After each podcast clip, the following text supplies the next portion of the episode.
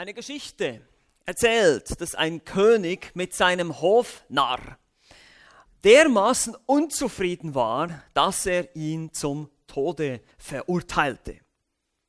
Dann aber, als der König realisierte, dass das vielleicht ein bisschen heftig war, seine Entscheidung und übereilt war, sprach er zu seinem Hofnarr folgendes da ich deine treuen Dienste über die Jahre schätzen gelernt habe, möchte ich dir wenigstens eine Sache gewähren. Und zwar darfst du auswählen, auf welche Art du sterben möchtest. Der Hofnarr überlegte ein bisschen. Der war gar nicht so närrisch, wie er aussah, denn er sagte dann folgendes, ich würde gerne an Altersschwäche sterben. Nun, Alt werden ist für viele nichts Schönes. Und doch wünschen sich viele ein langes Leben zu haben. Wir haben vorhin auch in der Schriftlesung Prediger 12 gelesen, da beschreibt der Prediger eigentlich diese Mühen des Altwerdens, die Beschwerden, die damit einhergehen, auf eine bildhafte Art. Man fürchtet sich vor jeder Anhöhe, äh, eben die, die, die Zähne klappern sozusagen und solche Dinge beschreibt er bildhaft. Und doch ist es so, dass sich viele Menschen wünschen, im hohen Alter zu sterben. Und in unserer heutigen Gesellschaft wird das Alter aber leider immer weniger respektiert. Es wird auch immer weniger gesagt, dass es eben wichtig ist, die alten Leute in unserer Gesellschaft zu schätzen, die älteren Menschen auch zu respektieren.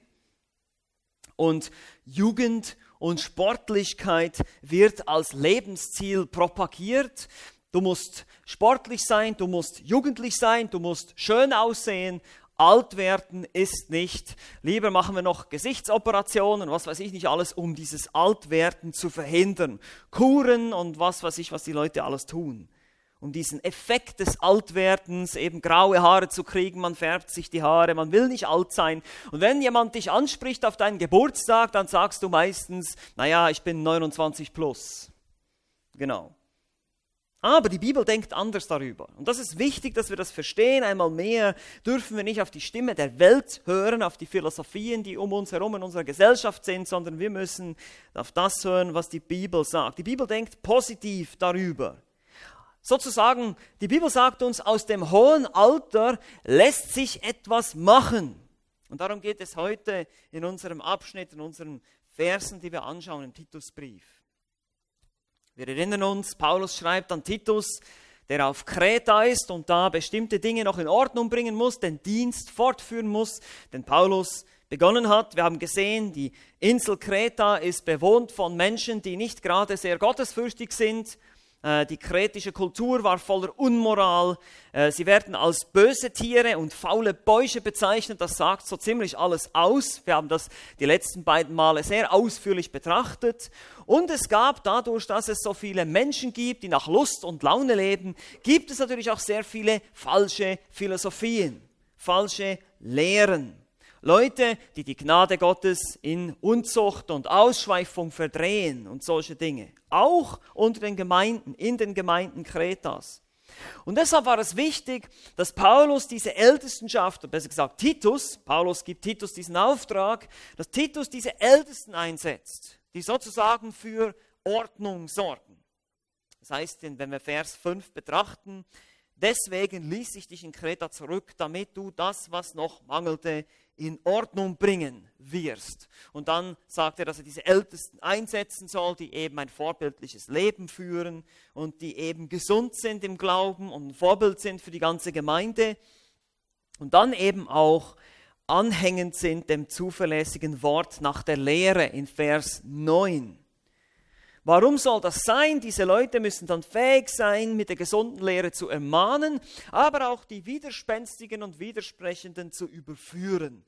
Und dann geht er in einen längeren Abschnitt, wo er diese widerspenstigen Schwätzer und Betrüger beschreibt, die offenbar auf Kreta ihr Unwe Unwesen getrieben haben. Und jetzt kommen wir aus diesem Abschnitt heraus, wo diese Irrlehrer beschreibt. Wir haben uns diese elf Charakteristiken angeschaut. Wir haben gesehen, das ist die Art und Weise, wie wir es nicht tun sollen. Das ist das negative Beispiel, das tue nicht. Und jetzt kommen wir wieder zum Positiven. Wenn wir zum Kapitel 2 lesen, in Vers 1 heißt es, du aber, das ist ein ganz klarer Kontrast. Du, und das wird betont im Griechischen, du aber, Titus, du aber, du sollst nicht so sein. Du sollst reden, was gesund ist. Nicht dieses ungesunde Geschwätz, diese Betrügereien, diese Schmeicheleien, sondern du sollst reden, was gesund ist. Reden hier, natürlich geht es um das Lehren, um das öffentliche Sprechen in der Gemeinde, die Arbeit eines Ältesten. Titus selbst und eben auch die Ältesten, die er einsetzt, sollen diese gesunde Lehre verbreiten in den Gemeinden. Gesund sein haben wir schon angeschaut. Es heißt eigentlich so viel wie richtig, recht und heilsam. Also gesunde Lehre ist heilsame Lehre, richtige Lehre, die eben zu einem rechten Verhalten führt. Und wenn Titus treu ist, diese gesunde Lehre in der Gemeinde zu lehren oder auch die Ältesten, die er einsetzt, diese gesunde Lehre weitergeben, dann würde durch diese gesunde Lehre eine gesunde Gemeinde entstehen oder auch gesundes Verhalten, ein gesunder Wandel. Und es ist sehr wichtig, dass wir diesen Zusammenhang immer und immer wieder sehen in der Schrift. Wir haben schon gesagt, verdrehte und kranke Lehre bringt kranken und verdrehten Wandel hervor. Und so ist auch gesunde Lehre bringt gesunden Wandel hervor. Deshalb ist es so wichtig, dass in der Gemeinde gesunde Lehre gelehrt wird. Und Paulus macht das hier sehr deutlich. Lasst uns aber jetzt erstmal unseren Abschnitt lesen, um zu sehen, was ist denn der Inhalt dieser gesunden Lehre. Und die ist nämlich sehr, sehr praktisch. Das ist nicht einfach irgendwelche theoretischen Dinge, die irgendwo da draußen sind, ähm, im Orbit draußen schweben, sozusagen viel zu hoch über unsere Köpfe hinweg, sondern das ist ganz praktisch, ganz bodenständig, was Titus hier lehren soll. Das heißt hier, wir lesen den Abschnitt, Kapitel 2 im Titusbrief, die Verse 1 bis 10. Wir werden heute natürlich nicht zu allen Versen kommen, aber wir lesen den gesamten Abschnitt, um einfach den Zusammenhang zu haben. Du aber rede, was der gesunden Lehre geziemt, dass die alten Männer nüchtern sein sollen, würdig, besonnen, gesund im Glauben, in der Liebe, im Ausharren. Die alten Frauen ebenso in ihrem Betragen, wie es dem heiligen Stand geziemt, nicht verleumderisch, nicht Sklavinnen von vielem Wein, Lehrerinnen des Guten damit sie die jungen Frauen unterweisen, ihre Männer zu lieben, ihre Kinder zu lieben, besonnen, keusch, mit häuslichen Arbeiten beschäftigt, gütig den eigenen Männern untergeordnet zu sein, damit das Wort Gottes nicht verlästert werde. Die jüngeren Männer ermahne, ebenso besonnen zu sein indem du in allem dich selbst als ein Vorbild guter Werke darstellst, in der Lehre, Unverfälschtheit, würdigen Ernst, gesunde, nicht zu verurteilende Rede, damit der von der Gegenpartei beschämt wird, da er nichts Schlechtes über uns zu sagen hat. Die Knechte ermahne, sich ihren eigenen Herren unterzuordnen, in allem wohlgefällig zu sein, nicht widersprechend, nichts unterschlagend, sondern alle gute Treue erweisend, damit sie die Lehre, die unseren Heiland Gottes ist, zieren in allem, die unseres Heiland Gottes ist, zieren in allem. Bis hierher. Also wir sehen schon hier der Abschnitt, es geht um ganz praktischen Lebenswandel. Und er soll hier verschiedene Gruppen in der Gemeinde ansprechen. Du aber rede, was der gesunden Lehre entspricht oder geziemt, das und dann kommen Gruppen. Alte Männer, ja, alte Frauen, jüngere Männer, jüngere Frauen werden angesprochen. Die praktischen Anweisungen, die Paulus hier gibt an Titus, die er weitergeben soll, sind ebenfalls direkt an das Evangelium geknüpft. Das sehen wir, wenn ihr mal runterschaut zu Vers 11. Da heißt es dann, denn die Gnade Gottes ist erschienen, heilbringend für alle Menschen. Das ist die Begründung. Warum sollen die alten Männer besonnen sein, würdig sein? Warum sollten die alten Frauen und so weiter, die jungen Frauen dies und jenes tun? Warum sollen die Knechte sich unterordnen? Weil, denn die Gnade Gottes ist erschienen, heilbringend für alle Menschen und sie unterweist uns, damit wir die Gottlosigkeit und die weltlichen Begierden verleugnen, besonnen und gerecht und gottselig leben in dem jetzigen Zeitlauf. Seht ihr das? Das Evangelium ist heilbringend für alle Menschen und die Gnade Gottes nimmt uns in Zucht, damit wir ebenso wandeln. Das ist Vers 12. Ihr Männer, ihr Frauen, ihr Sklaven, solltet euch so benehmen, weil ihr errettet seid, weil ihr Christen seid. Weil die Gnade Gottes euch nicht nur errettet, nicht nur das Ticket in den Himmel gibt, sondern euch auch in Zucht nimmt, in Disziplin nimmt. Und diese Idee, die zieht sich nämlich auch schon durch den gesamten Abschnitt. Wenn ihr nochmal in diesen zehn Versen guckt, da sagt er zum Beispiel in Vers 5, warum sollen sie so leben? Damit das Wort Gottes nicht verlästert wird. Oder auch in Vers 8, damit der Gegner, der Teufel, beschämt wird. Oder Vers 10, damit sie die Lehre Gottes, unseres Retters, in jeder Hinsicht zieren oder Ehre machen. Also es geht hier immer um dieses Zeugnis. Sie sollen der Lehre Gottes Ehre geben, sie sollen keinen Anlass geben, damit irgendwelche Leute irgendwas Schlechtes über uns sagen können. Es geht um Evangelisation, einmal mehr.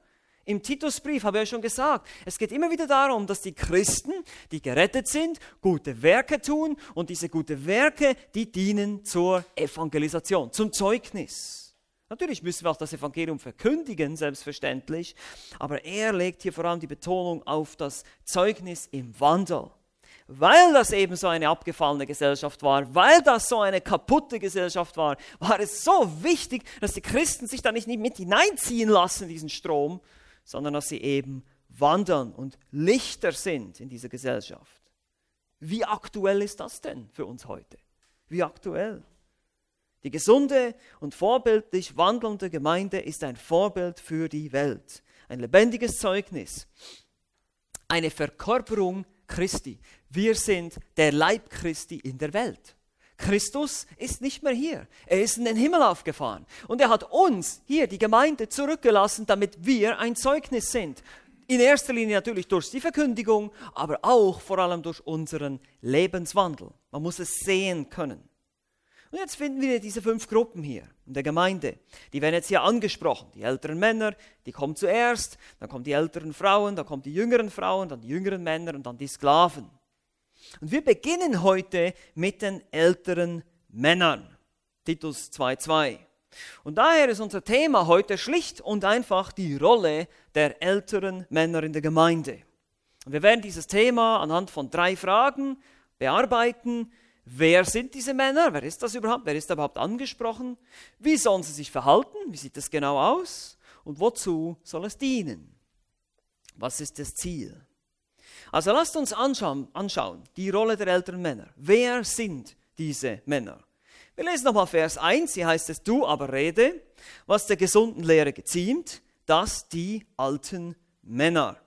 Hier ein Wort, Presbyteis, sind keine Ältesten, also nicht wie in Kapitel 1, wie wir ihn, ihn da gesehen haben, sondern das, ist, das sind Männer in einem tatsächlich fortgeschrittenen Alter, die ein fortgeschrittenes Alter erreicht haben. Paulus verwendet diesen Ausdruck, um sich selbst zu beschreiben, in Philemon Vers 9. Und da ist er wohl bereits in seinen 60ern. Es könnte sich gemäß Gelehrten auch um Männer handeln, die noch in ihren 50ern sind, aber irgendwo da ist es auf jeden Fall anzusiedeln. Also ihr seht schon, jetzt wissen wir schon, wer alles hier noch jung ist, wer alles dazugehört und wer als älter oder fortgeschrittenes Alter gilt, ist um die 60 Jahre. Warum ist das so? Nun, generell kann man sagen, dass diese Männer schon gestanden im Leben sind. Sie haben bereits länger Familie gehabt, sie haben Kinder großgezogen, sie haben allenfalls ihre eigenen Kinder bereits gesehen, wie sie ihre eigenen Familien gründen. Die sind schon Großeltern geworden. Und das ist so die Gruppe, die Paulus hier als erstes anspricht. Die älteren, reiferen, zumindest die reifer sein sollten, äh, Geschwister in der Gemeinde. Wie sollen die sein? Nun, Alter wird in der Bibel oft mit Reife, Weisheit oder auch Langmut verbunden. Das sehen wir in Hiob 12, 12. Weil das sind ganz natürlich Menschen, die einfach eine gewisse Lebenserfahrung mitbringen. Die sind schon oft, das ist jetzt natürlich sehr generell gesprochen, sind oft schon länger mit Christus unterwegs und haben dadurch bestimmte Erfahrungen machen können, die junge Leute noch nicht machen konnten. Das ist natürlich nicht automatisch, ja, nicht nur weil jemand alt ist, ist er automatisch weise. Leider gibt es auch sehr viele unreife alte Menschen. Aber Paulus gibt uns hier, gibt uns hier eine Art Perspektive auch für uns Jüngere, sag ich mal, ich zähle mich hier dazu in meinen 40ern, auch für uns Jüngere ist es hilfreich zu überlegen, wie will ich sein im Alter? Ja? Was will ich aus meinem Alter machen? Weil das Leben kann als älterer Mensch schwierig sein, unerfüllt sein, gerade wenn man in einer Gesellschaft lebt, die die Jugend auf ein Podest hebt und die Sportlichkeit und die Stärke und alles, was mit Jugend zu tun hat. Was nicht unbedingt generell schlecht ist, aber einfach das wird ganz generell gesagt. Die gesundheitlichen Beschwerden kommen, die generellen, vielleicht die generelle Unbeweglichkeit, etwas Neues auf die Beine zu stellen oder sich auf etwas Neues einzurichten. Man sieht ja auch manchmal, wie ältere Menschen Mühe haben mit den neuen elektronischen Medien und so weiter. Da werden auch Witze drüber gemacht. Aber das ist einfach ein klares Zeichen, dass man vielleicht im Alter nicht mehr so ganz so flexibel ist in seinem Denken. Man hat bestimmte Gewohnheiten entwickelt und das ist auch nicht immer schlecht, aber das ist einfach eine Tatsache. Und deshalb müssen die älteren Menschen hier, die alten Männer vor allem, ebenfalls ermahnt werden. Sie müssen auch etwas machen aus ihrem Leben. Wo sollten sie stehen oder nach was sollten sie streben? Und das können wir als jüngere Männer natürlich ebenfalls für uns anwenden. Wann immer ältere Menschen ermahnt werden in der Schrift, soll das mit gebührendem Respekt getan werden. Das sehen wir in 1. Timotheus 5. Und so will ich heute das auch tun die Älteren unter uns, die älter sind als ich, möchte ich hier mit gebührendem Respekt ermahnen, nicht von oben herab, nicht als jemand, der das schon alles weiß und kann und erlebt hat, eben nicht, da ich ja eben noch nicht so alt bin. Aber ich möchte einfach die Schrift für sich sprechen lassen und natürlich persönlich selber auch dir die Gelegenheit geben, selbst wenn du jung bist, wenn du 16 Jahre alt bist, kannst du hier sehen, wonach du streben solltest. Wir werden gleich sehen, was kann ich aus dem Alter machen. Deshalb bitte alle gut aufpassen, nicht nur die älteren Geschwister unter uns, sondern auch die jüngeren. Wir alle sollen diesen Tugenden nachstreben. Aber wie soll das jetzt aussehen? Wir haben jetzt gesehen, was das für Männer sind, die Titus hier ansprechen soll mit der gesunden Lehre, was, was er ihnen lehren soll, wie sie sich verhalten sollen. Zweitens, das ist jetzt der Punkt, wie sollen sie sich verhalten? Wie sollen sie sich verhalten? Wie soll das jetzt aussehen? Lass uns nochmal die Verse 1 bis 2 lesen. Hier heißt es, du aber rede, was der gesunden Lehre geziemt, dass die alten Männer, jetzt geht's los, nüchtern seien, würdig, besonnen, gesund im Glauben, in der Liebe, im Ausharren. Das ist eine ganz schöne Liste von Tugenden hier. Ich möchte die jetzt mal kurz einzeln betrachten. Was sollen diese älteren Geschwister sein? Wonach solltest du streben, wenn du noch jünger bist Speziell als Mann, nun auch als Frau gibt es hier bestimmte Anwendungen. Auch Frauen sollen besonnen sein oder nüchtern sein. Aber wie gesagt, hier werden jetzt mal die Männer angesprochen. Die Frauen werden auch noch an die Reihe kommen, keine Angst. Also nüchtern. Nüchtern hier ein Wort, das normalerweise auf einen maßvollen Konsum von Alkohol sich bezieht, also eben nicht maßlos. Aber hier geht es generell eher um ein maßvolles Leben, also nicht nur in Bezug auf den Weingenuss, sondern auch auf andere Dinge geradlinig, ausgeglichen, selbstbeherrscht, klar im Kopf, maßvoll im Umgang mit Geld, im Umgang mit Besitz, im Umgang mit Zeit, im Umgang mit Energie. Maßvoll, geradlinig. Warum ist das eine Ermahnung? Nun, gerade jüngere Männer neigen oft genau dazu, das eben nicht zu sein. Man ist heute nicht unbedingt maßvoll als Jugendlicher oder vernünftig oder selbstbeherrscht. Leider oft nicht. Es gibt natürlich welche unter uns. Ich möchte das jetzt hier nicht als Verurteilung sagen, sondern einfach nur, um zu zeigen, generell, die jungen Männer, die sind halt nicht so maßvoll. Die denken, ja, ich habe ja Kraft, ich kann noch einen durchgeben, eine Party hier, ich kann richtig abgehen und Gas geben im Leben. Das ist so die Einstellung, die man heute auch oft hört. Also Vernunft, Maßvoll sein, selbstbeherrscht sein ist nicht unbedingt voll im Trend im Moment, wenn man es mal so bezeichnen möchte. Und ältere Männer sollen diese kindischen Dinge eben nicht tun. Sie sollen das ablegen, abgelegt haben im Laufe ihres Lebens. Sie sollen nicht Jungs sein, gefangen im Körper eines 60-Jährigen. Das ist nicht das Ziel. Sie sollen erwachsen sein. Und deshalb ist es oft auch ratsam für Männer, jung zu heiraten und Kinder zu haben. Ich sage das nicht als Gesetz hier natürlich, aber einfach, es ist so eine Form von Reife, die damit kommt. Ich muss als Mann dann mehr Verantwortung übernehmen. Ich, habe eine Frau, die ich anleiten soll. Ich habe dann Kinder, die ich erziehen. Das, das bringt mich so, ich sage, das ist eine Art Heiligungsmaschine, wenn man richtig reagiert, wenn man wirklich bereit ist dafür. Auf der anderen Seite gibt es solche, die, denen man sagen muss, lieber nicht heiraten, weil sie noch nicht reif sind, weil sie eben immer noch ein Junge, ein Bube sind im Körper eines 40-Jährigen vielleicht. Das soll nicht so sein. Die Frau würde mir jetzt schon leid tun. Also, wenn ältere Männer nicht gewachsen sind in Christus, dann können sie auch nicht maßvoll sein. Es ist wichtig, dass du natürlich in Christus gewachsen bist, dass du bereit bist, geistlich zu wachsen. Und wenn du das nicht bist, dann musst du bereit sein, diese Dinge anfangen umzusetzen in deinem Leben. Weil du, wir werden das noch gleich sehen, als älterer Mann hast eine wichtige Vorbildfunktion in der Gemeinde. Nicht nur die Ältesten haben das, sondern generell die gestandenen Männer in der Gemeinde, die Häupter der Familien, die sind die Vorbilder in der Gemeinde. Als nächstes haben wir würdig. Also wir haben jetzt gehabt nüchtern und jetzt würdig, würdig. Es geht in eine ähnliche Richtung. Es ist jemand, der Respekt verdient. Sozusagen, er lebt in einer Art und Weise und hat in einer Art und Weise gelebt, dass er Respekt verdient.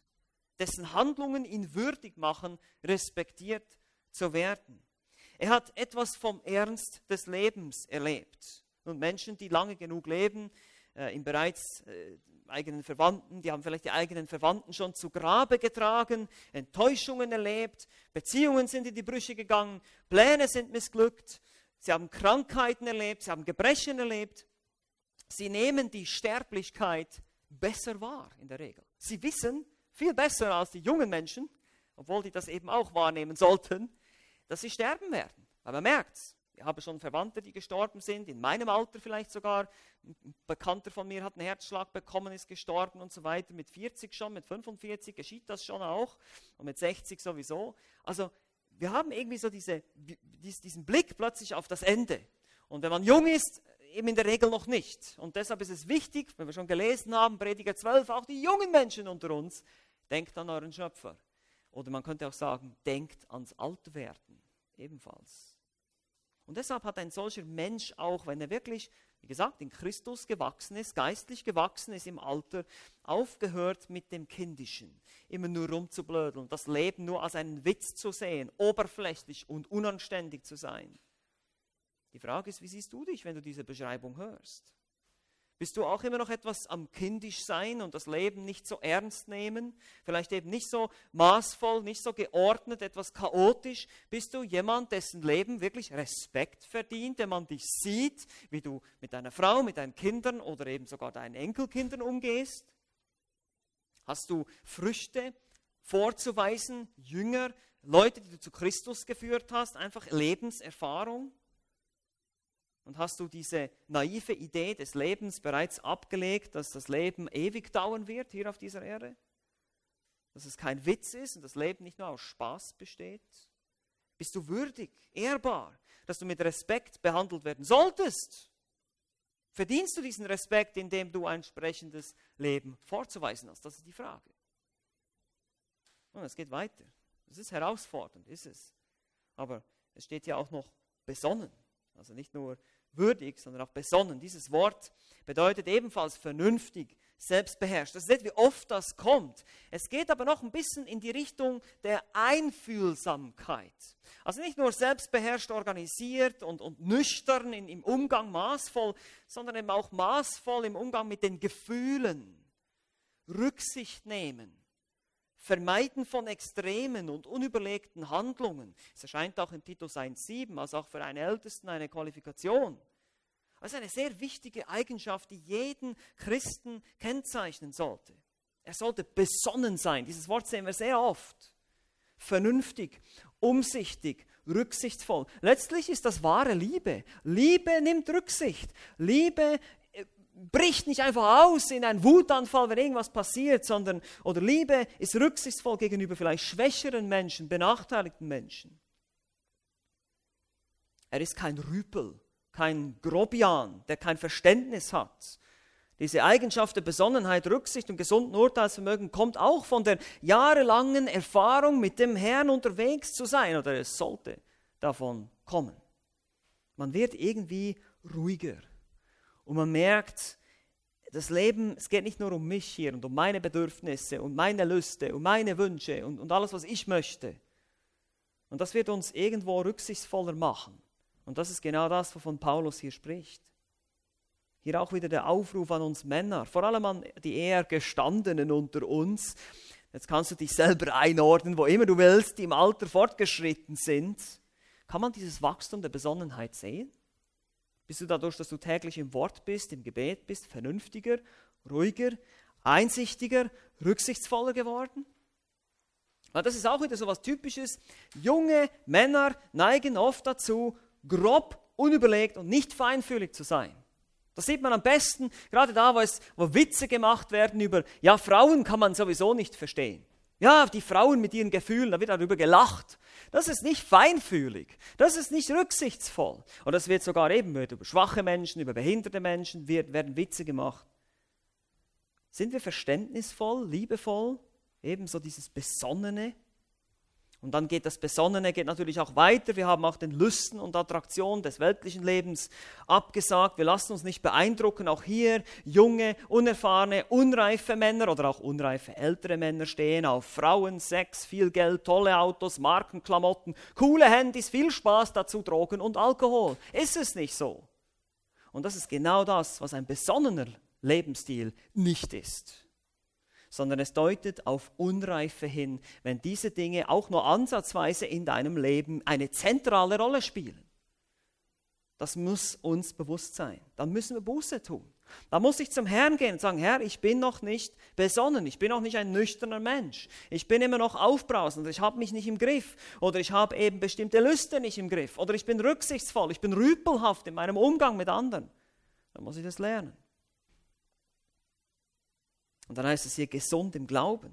Hier geht es jetzt um das Vertrauen, das richtige, heilsame und gute und hilfreiche Vertrauen in Gott.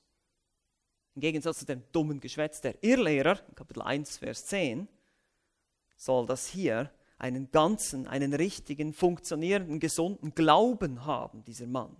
Der Glaube, das persönliche Vertrauen in Gott, auch hier. Ältere Menschen, die durch ihre lange Erfahrung mit dem Herrn gelernt haben, dem Herrn in jeder Lebenslage zu vertrauen. Was denkst du, wie du das lernst? Dass du wirklich einen souveränen Gott hast, dass du Römer 8, 28 wirklich lebst und nicht nur aufsagen kannst, ja, ich glaube, dass denen, die Gott lieben, alle Dinge zum Besten dienen. Ja, okay, bis irgendwas in dein Leben kommt, eine Krankheit, ein Unfall, irgendwas, und durch diese Erfahrungen lernst du, Gott zu vertrauen. Die haben einen geprüften Glauben, diese älteren Männer. Und sie sind deshalb auch gesund in der Liebe. Das gesund wird hier impliziert. Dreimal, wenn ihr euch das anschaut. Ja? Sie sind gesund im Glauben, gesund in der Liebe, gesund im Ausharren. Also gesund in der Liebe. Habe schon vorhin gesagt. Ein aufopfernder Lebensstil. Ganz Gott hingegeben. Er allein ist dein Fokus. Dein Begehren, dein Verlangen. Heißt in Galater 6, Vers 2, einer trage des anderen Lasten. Und so sollt ihr das Gesetz des Christus erfüllen. Das Gesetz Christi ist das Gebot der Nächstenliebe. Und deshalb sollen die älteren Männer auch gesund sein im Ausharren. Dieses Hupomone, das wörtlich drunter bleiben, drunter bleiben in einer Prüfung, Ausharren, Standhaftigkeit, Tapferkeit, Geduld, Langmut. Das ist die Idee von Hypomone. Und das kommt auch oft durch Lebenserfahrung. Auch hier, das ist typisch. Ältere Menschen haben mehr durchgemacht, mehr erlebt, mehr Leid, mehr Krankheit, mehr solche Dinge, als wir jüngeren Menschen kennen. Und dadurch, wenn sie geistlich reagiert haben auf diese Situationen, sind sie gesund im Ausharren geworden. Sie haben gelernt, auf den Herrn zu warten, geduldig zu sein, im Glauben an Gott zu warten und selbstlos zu lieben. Hm. Schwierigkeiten, Enttäuschungen, Entbehrungen, Krankheiten, schwierige Beziehungen und vieles mehr. Wenn wir richtig und biblisch darauf reagieren, kann uns das helfen. Wenn nicht, werden wir alt bitter und enttäuscht. Das kann auch geschehen, dass die älteren Leute nur noch am Rummeckern sind und unzufrieden. Dann haben sie unbiblisch reagiert auf die Herausforderungen des Lebens. Dann haben sie nicht diese Lebenserfahrung, dann haben sie nicht etwas gemacht aus ihrem Alter. Und meine Lieben, das ist mein Wunsch und das ist hoffentlich auch dein Wunsch, egal wie alt du bist, dass du dir das zum Ziel machst, aus dem Alter etwas zu machen. Dass Gott dich gebrauchen kann, auch im hohen Alter. Auch mit 60, mit 70, mit 80 Jahren. So wie ein John MacArthur, der noch mit 81 Jahren in der Kanzel steht und predigt. Der macht was aus seinem Alter. Und das ist wichtig. Das Alter ist nicht das Ende, sondern da bekommen wir erstmal diese Reife, weil wir, weil wir Zeit hatten, Erfahrungen zu sammeln mit dem Herrn. Ja, wir können die ganze Bibel und die Theorie im Kopf haben, aber es muss dann irgendwo auch erlebt werden und erfahren werden. Und das kommt im Leben. Und deshalb ist die Frage, läufst du vor Problemen davon oder stellst du dich dein Problem? Bist du bereit, die Probleme in deinem Leben als Herausforderungen, als Prüfungen zu sehen, die dir helfen, in deinem Glauben zu wachsen, geistig zu wachsen? Eben in diesen Bereichen. Nüchternheit, Ehrbarkeit, Besonnenheit oder eben auch Ausharren, Liebe, was wir jetzt gerade gesehen haben, in diesen, im Glauben auf Gott zu wachsen. Das kommt nur durch diese Dinge. In Jakobus 1 heißt es, haltet es für lauter Freude, meine Brüder, wenn ihr in mancherlei Prüfungen fallt. Ja, und wenn du falsch reagierst, dann wird diese Prüfung zur Versuchung und dann ist es Sünde, dann musst du Buße tun. Aber wenn du diese Prüfung bestehst, dann wirst du im Glauben wachsen.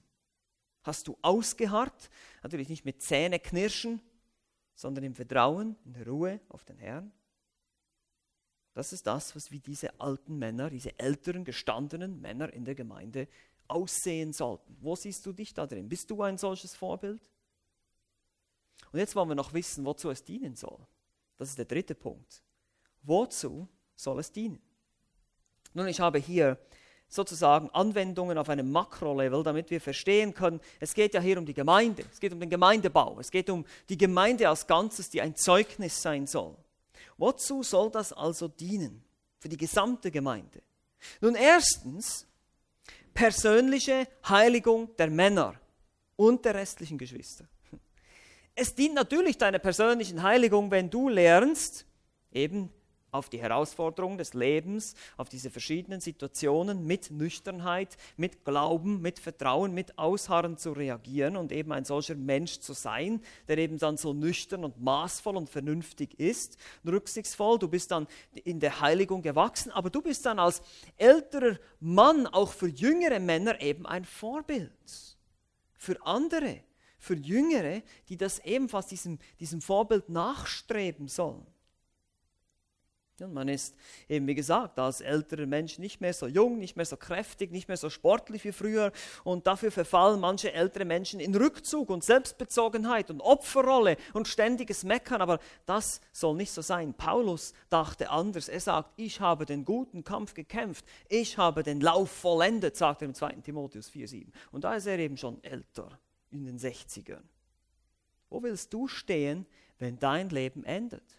Wenn du eines Tages auf dein Leben zurückblickst, was wirst du sagen? Wirst du sagen, Reue, Frustration, hätte ich doch nur, hätte ich das doch nur anders gemacht, hätte ich doch nur auf Ermahnung gehört? Oder wirst du zurückschauen und sagen, so werde ich es wieder tun, genauso würde ich es wieder machen.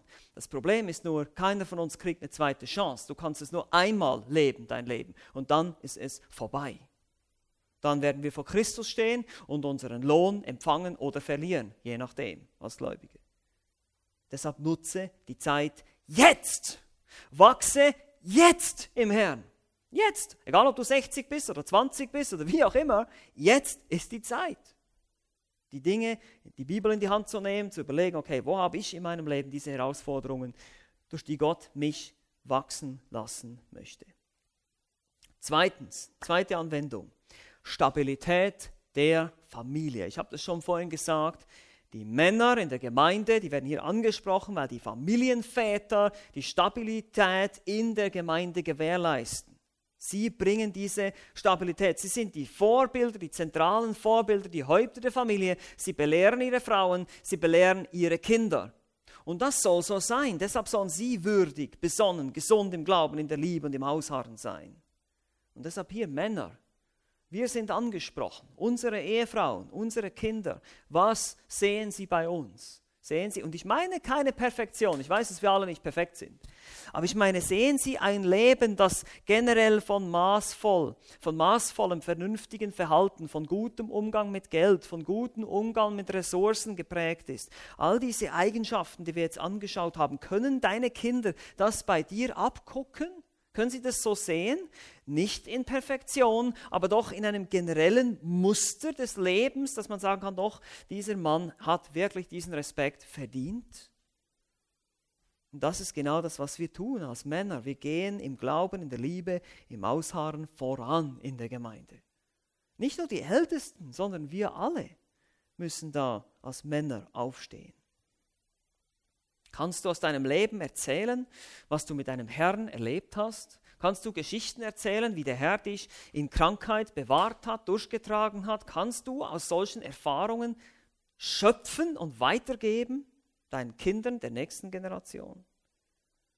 Das kannst du nur, wenn du lernst, richtig zu reagieren auf diese Herausforderungen.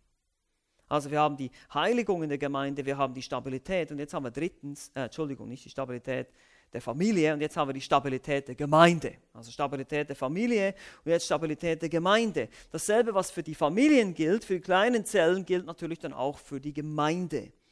Wenn die älteren, gereiften, gestandenen Männer der Gemeinde sich ebenso verhalten, wie man sich verhalten soll als solche Männer, dann wird dadurch die ganze Gemeinde profitieren. Die Männer, die durch ihren besonnenen, würdigen und ehrbaren Wandel ihre Familien leiten und auch, die werden nicht nur ihre Familien stabilisieren, sondern eben auch in die Gemeinde diese Ruhe reinbringen. Sie werden das in der Gemeinde etablieren, weil das gelebt wird. Und daher, meine Lieben, bin ich überzeugt, dass der Teufel gerade heute auch wie nie zuvor das Mannsein angreift.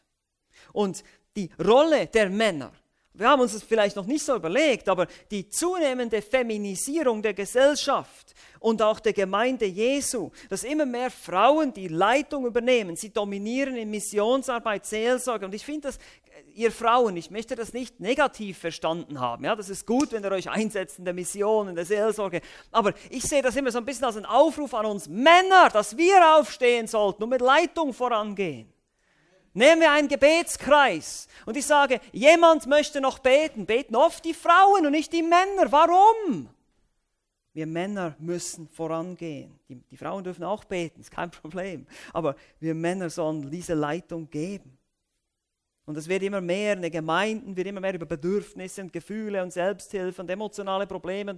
Das ist auch alles okay und richtig. Aber wo hört man männliche Themen wie Kampf, Waffenrüstung, Sport, Versorgung, Arbeit, solche Dinge. Und deshalb ist das Christentum für manche Männer gar nicht attraktiv, weil es so feminin ist. So ein Wischiwaschi Christentum.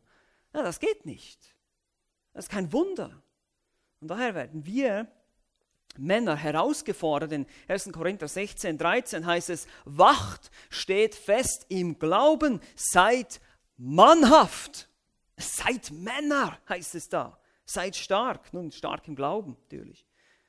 Denn wir Männer sind schuld. Wir müssen natürlich, wir können nicht den Frauen die Schuld geben, ja, die leiten hier alle und übernehmen den Laden. Nein, nein, nein. Wir Männer müssen uns hinterfragen, wo leite ich nicht? Wo bin ich passiv? Wo muss ich lernen, ein Vorbild zu sein und wirklich mit Leitung voranzugehen?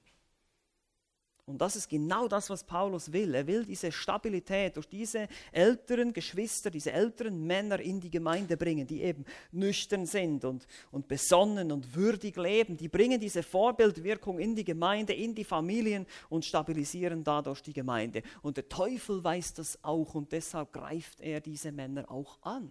Besonders die Leitung, aber dann auch die Männer in den Familien. Deshalb sind wir Männer manchmal eingeschüchtert, manchmal faul, manchmal äh, leiten wir nicht, sind passiv. Wir werden angegriffen. Das ist, das ist ein Kampf. Ich weiß, ist, ich kenne das aus meiner eigenen Erfahrung, glaub mir. Es ist nicht einfach. Ich weiß das, ich kann das verstehen. Aber wir müssen lernen, diese Vorbilder zu sein. Also Stabilität in Familien, in der Gemeinde. Und jetzt natürlich viertens, was es auch noch bewirkt, wenn diese Männer so leben, ein effektives Zeugnis gegenüber der Welt. Wie gesagt, Evangelisation. Wir haben das immer wieder, wir sehen das immer wieder. Das Ziel des Titusbriefes ist es, diese gesunde Lehre von gesunden Leitern führt zu einer gesunden Gemeinde und führt zu gesunden Gemeindegliedern und die letztlich zu einer gesunden Evangelisation führen. Diese Leute sind Licht in der Welt. Und das beginnt bei uns Männern, speziell bei den Gestandenen, bei den Älteren, bei den die eben reifer sein sollten. Da wird mehr erwartet, das ist ganz logisch. Dass sie geradlinig sind, dass sie gesund sind, dass sie maßvoll sind und dadurch ein Zeugnis sind, auch in ihrer Umgebung gegenüber den Ungläubigen. Stellt euch mal vor, wie das auffällt, ein solcher Lebensstil in unserer Gesellschaft heute. Wenn du maßvoll und vernünftig und die Leute gucken uns schräg an, weil ich seit 20 Jahren glücklich mit meiner Frau verheiratet bin. Das gibt es gar nicht mehr heute und alle vier Kinder sind vom selben Mann bei meiner Frau, ja. Das ist, das ist eine Ausnahme heute. Also durch dieses, da richtet man ein Zeugnis auf, man unterstreicht das, was man verkündigt, zu glauben. Und das ist das effizienteste Zeugnis, das wir als Gemeinde sein können, meine Lieben. Gestandene, besonnene, würdige und ehrbare Männer. Das ist das, was die Gemeinde heute braucht, um stabil zu sein. Gestandene Männer, ältere Männer, die langjährige Erfahrung mit dem Herrn mitbringen. Und junge Männer, jetzt seid ihr dran, diese Entscheidung zu treffen. Nicht erst, wenn du alt bist. Ah ja, da kann ich ja noch warten, bis ich dann 50 bin. Nein, jetzt musst du dich entscheiden. Diese Weichenstellung. Will ich das Leben konsequent mit dem Herrn gehen und ein solcher reifer, gestandener Mann werden? Das ist auch ein gute, eine gute Anwendung aus diesem Text. Schau dir diese Eigenschaften an. Besonnenheit, würdig sein, gesund im Glauben, gesund in der Liebe, gesund im Ausharren. Das wollen wir sein als Gemeinde, natürlich jeder von uns hoffentlich, aber hier besonders die älteren Männer, die älteren männlichen Geschwister, die im Vorbild vorangehen sollten. Wir werden uns noch die anderen anschauen, aber dafür reicht die Zeit heute nicht. Deshalb lasst uns hier abschließen und beten zusammen. Herr Jesus Christus, wir sehen, wir lesen diese Ausdrücke in deinem Wort, besonnen, würdig, nüchtern.